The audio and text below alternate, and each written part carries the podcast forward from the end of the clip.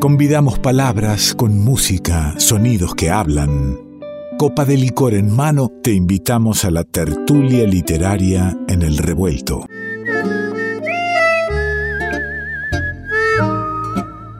Agradecer a los amigos de la editorial La Docta Ignorancia la posibilidad de acercarnos la reflexión, la palabra poética, la compañía en la radio de la amiga Natalia Sordi. ¿Cómo le va?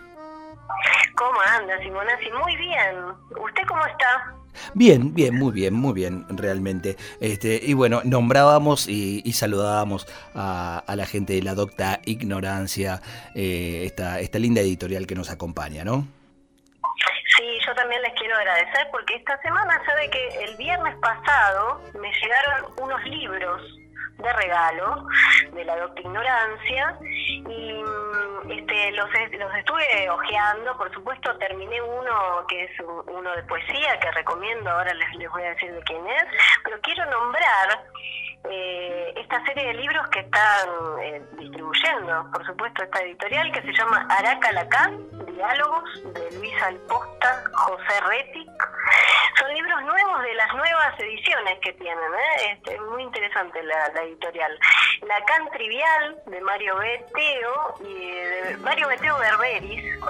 Este, después está mm, un libro que me parece que lo voy a leer esta semana porque me parece muy interesante. El cuerpo y sus costuras, lo trans, habla sobre lo trans de Silvano Zácaro, eh, Chicos malos al frente, bueno. Este libro de poesía particularmente me atrapó porque, bueno, veo que a mí la poesía me, gusta mucho. Y se llama Tres millones de limones de María Dolores Urra. Es una psicoanalista y poeta que presentó este libro justamente el sábado pasado. Em, y bueno, este, está como para recomendar a la gente que, que le guste leer poesía bueno, están ahí en acceso a todo el, público que quiera acceder a los libros. La Docta Ignorancia lo podés buscar en, en la web y podés buscar la tienda nube de, de, la Docta Ignorancia si es que estás interesado y podés adquirir alguno de ellos. Nosotros vamos a ver si a, los amigos de la Docta Ignorancia le, solicitamos alguno de, estos libros para poder hacerle un mimo a nuestros oyentes y hacerles llegar un, un, regalo. Ahora que, que un poco se puede andar transitando y podemos hacerles llegar un regalo a, a, quien, a quien nos escriba. ¿Qué le parece? Me parece bárbaro porque son lecturas interesantes para los fines de semana que estamos tranquilos para poder leer, en el ah. mejor de los casos. Hablo de un libro de poesía y, y, le propongo que sea la palabra poética quien nos, nos presente al tema de hoy. Sí, voy a leer un poema para introducir eh, esta tertulia que se llama Nadador y La verdad es una piedra pulida por el agua, una estrella aplastada por algún tren carguero, yace en el fondo, extraña, entre una multitud de formas ondulantes. Alguien tejió esa piedra para que te miraras con tu viejo sombrero tu sonrisa maltrecha. Alguien dice tu nombre en la oscuridad de esa piedra y te narran girando por los espesos caldos del alcohol. Se agotó la paciencia de tus labios, que ahora viven adentro de una piedra. Los pliegues de tu miedo van a pudrirse allí. Tú quieres preguntar y para preguntar, primero hay que morirse. Nadie puede bailar en esos pasadizos. Nadador, mira cómo se apagan tus gestos en los bordes redondos de esa piedra. Empolla en esa piedra la canción del naufragio. Mm, bueno, se vino flojito, Bocanera, ¿eh? bocanera. Ahí estamos. Mire, Simona, si lo voy a advertir esta noche de algo. Diga. Sobre lo que vamos, sobre lo que vamos a hablar hoy, no lo vamos a poder decir. Tal vez con algo de suerte, ¿eh? Eh, lo podremos decir solo a medias. Porque hoy vamos a hablar de la cuestión de la verdad. Ah. ¿Qué piensa usted de la verdad? Cuénteme. Bueno, usted algo ha dicho, ¿no? Eh, eh, eso que se tiene a medias, porque eh, supongo, intuyo, que, que hay una verdad que es la que intenta uno decir, la que uno define como su verdad, a la que le pone palabras y ya no es tan cierta. Y hay una verdad que uno escucha y uno recibe, y también la recibe de determinada manera, y tampoco debe ser tan cierta. Sí, es por ahí. Me, acabo de acordar escuchándolo de este texto de Kierkegaard, eh, que se llama In vino veritas. O sea, Kierkegaard tomaba, la verdad. es muy interesante. Eh, in vino veritas, ¿no? La verdad está en el vino. A usted le va a gustar ese texto. No tengo la menor duda que algo de, de eso hay, ¿eh?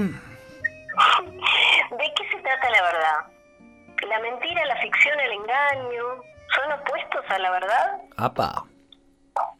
¿Qué hay de verdad en la verdad? ¿Dónde está lo verdadero? ¿Cómo abordar algo de esto sin tomar por un falso camino?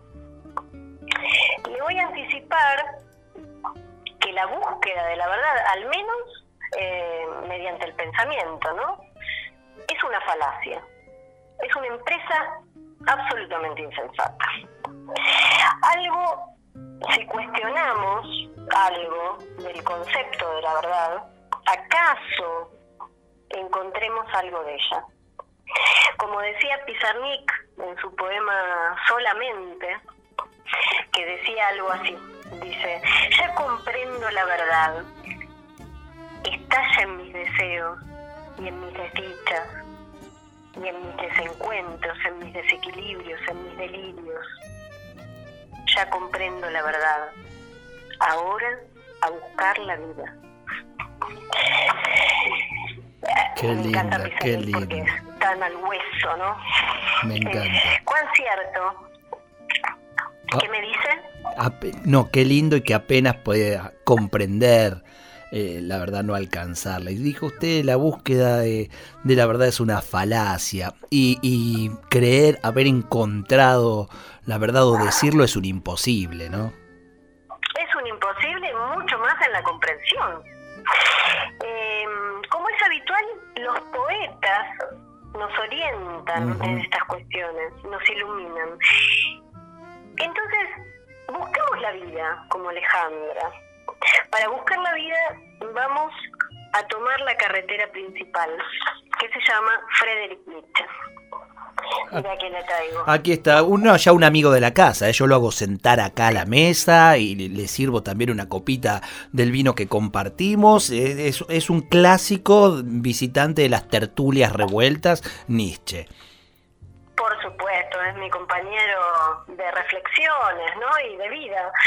Eh, un de 29 años le traigo hoy. Ah, usted anda, usted, usted elige compañeros jóvenes, veo, querida Sordi. Claro, claro. No, eh, no, no es habitual, ¿eh? No es habitual. Con Nietzsche me puedo dar esos lujos. Bien. Pero acaba de escribir El origen de la tragedia. A los 28 años lo escribió ese libro. ¿Usted qué estaba haciendo a los 28? Boludeando. Para ser poético, mal y pronto. Claro. Bien, eh, al año siguiente de escribir El origen de la tragedia, él cae enfermo y mm, le dicta a un amigo, porque él no podía escribir en ese momento, un pequeño libro, pequeño libro, digo literal, ¿no? porque tiene pocas páginas, que se llama Verdad y Mentira en Sentido Extramoral. Esto sucede en el año 1873. Y el, tipo enfermo, el tipo enfermo y dictándole a un amigo eh, este libro. Claro, de manera oral se, se construye este trabajo porque lo dicta. Él se pregunta cuál es la verdad que el ser humano puede captar.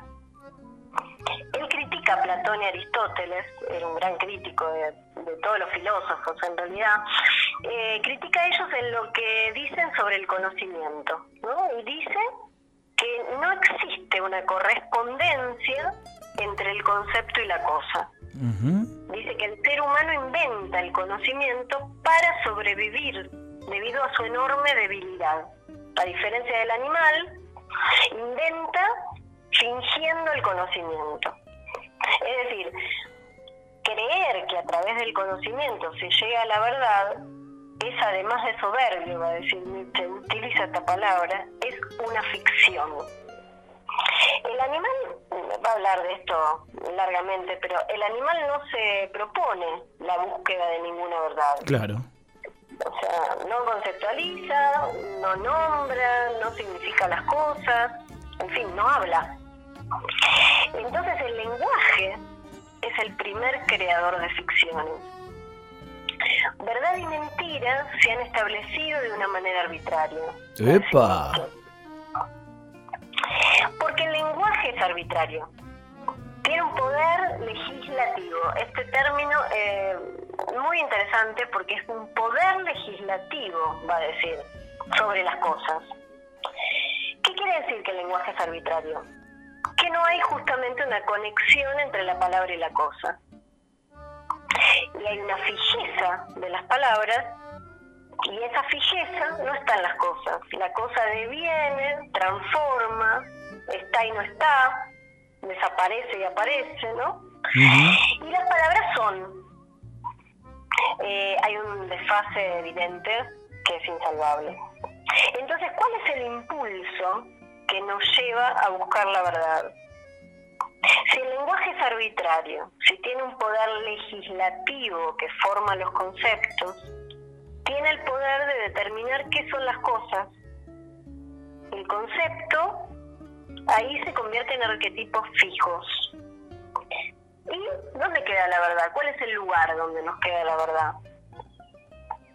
En esta trama de palabras, que son ficciones, será verdadero, va Nietzsche, lo que acepte las reglas de estos juicios.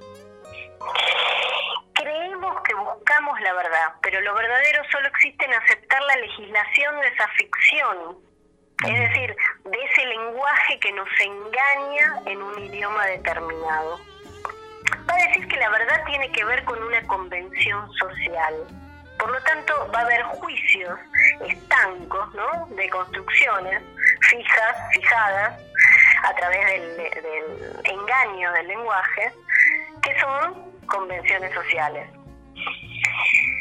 Ajustarse o no a esa legalidad va a ser lo que determina la verdad o la mentira. ¿Se, ¿Me va mm. siguiendo? Sí, absolutamente.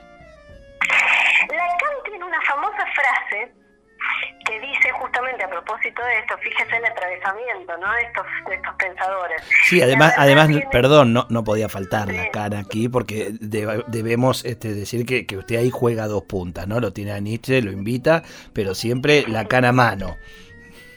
Lo que pasa es que son continuidades de, de éticas. claro, Lacan tiene esta frase que dice, la verdad tiene estructura de ficción es, eh, interesante cómo aborda el, tema de la verdad, pero es ahí condensa todo esto que está tiene un interlocutor nada menos que a Nietzsche, ¿no? En esto se puede leer, se puede oler esa interlocución.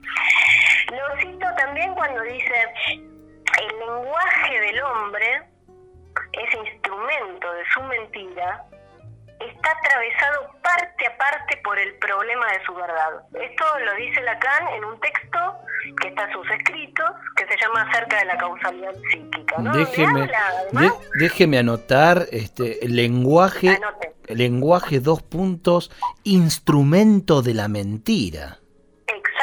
El lenguaje, ese instrumento de su mentira está atravesado de parte a parte por el problema de su verdad. Ahí hay una solidaridad entre la verdad y la ficción. claro. Eh, no hay otra forma, digamos.